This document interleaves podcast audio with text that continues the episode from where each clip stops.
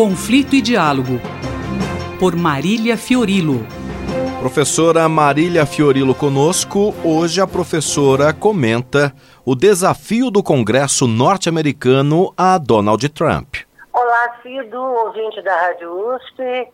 Mais um marketing de Donald Trump, cuja técnica é diversionista de criar manchetes redundantes está criando seguidores mundo afora.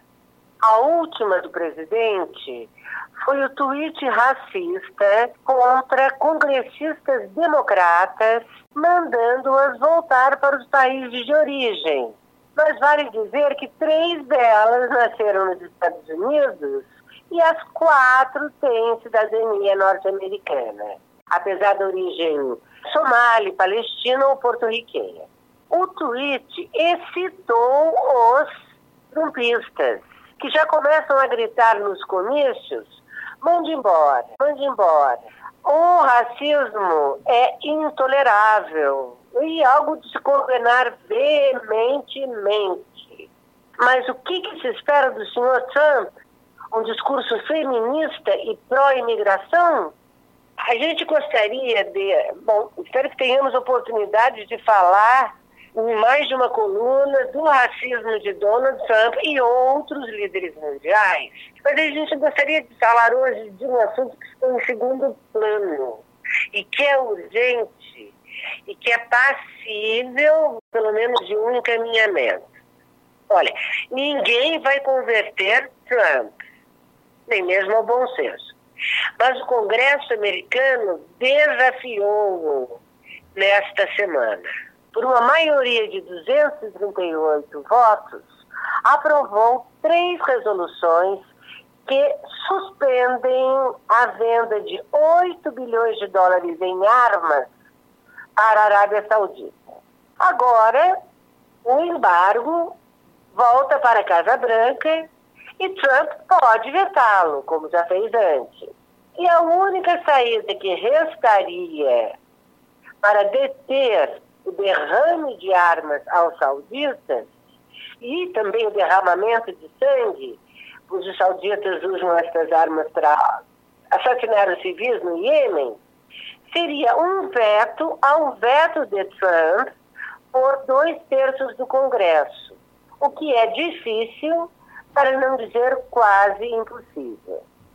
Mas a resistência dos democratas e pouquíssimos republicanos a esta política de íntima cumplicidade entre a Casa Branca e Mohammed bin Salman, chefe de fato dos sauditas, é uma boa notícia.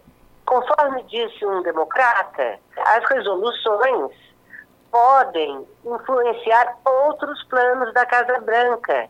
O mais perigoso deles, que já está em andamento, é a futura aprovação para que uma grande indústria, um complexo bélico americano, possa construir uma sucursal, uma planta sucursal para produzir mísseis e bombas de última geração em bloco, isto é, no próprio território saudita.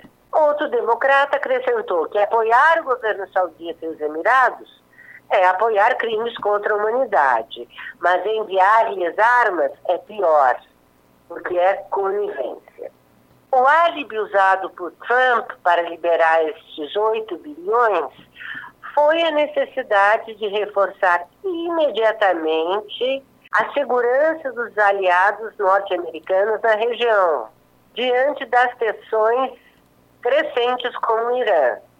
Tensões que se intensificaram, aliás, devido à retirada de Trump do consensual acordo nuclear. Mas há um detalhe: o tempo necessário para efetivar a entrega de boa parte destes bilhões em armas pode levar meses ou anos.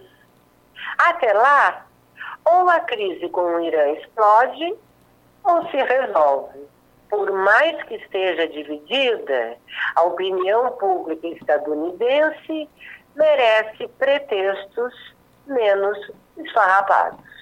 Professora Marília Fiorilo retorna na próxima semana. Ela conversou comigo, Cido Tavares. Conflito e Diálogo, por Marília Fiorilo.